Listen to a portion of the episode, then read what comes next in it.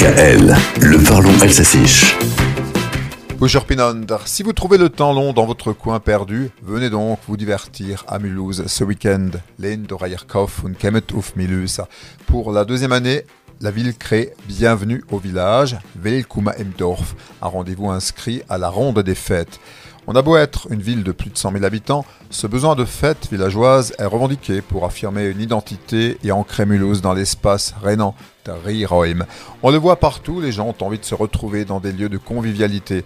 Avec l'été finissant, ça ne manque pas, on célèbre déjà les vendanges, Serbstafacht, mais à Mulhouse, avec les tricoteuses, on sait aussi confectionner des grappes de raisin en laine.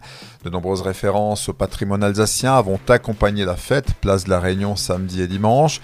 Le banquet alsacien, par exemple, c'est une nouveauté. Spanket, Ottersfahrstraße. À Mulhouse, on apprécie les Flommakura. On entre dans le secret des Pluta, les galettes de semoule alsacienne. Mais ne dites pas Kuksho à Christine, dites Korchoy. La fête au village célèbre naturellement le dialecte alsacien, en l'occurrence le milieu Sartich, même si les petits vont prêter l'oreille au conte de la cigogne et Michtorexini Merle. Pas de vaches cette année, mais des majorettes.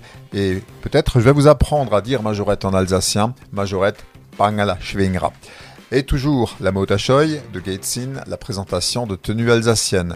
Enfin, cette année, avec les boulangers-pâtissiers, il y a un concours de tartes de nouveau aux pommes, Tepfelweih. Gageons maintenant qu'Héloïse fera de belles rencontres, elle, la néo-mulhousienne. Elle s'apprête d'ailleurs au bal.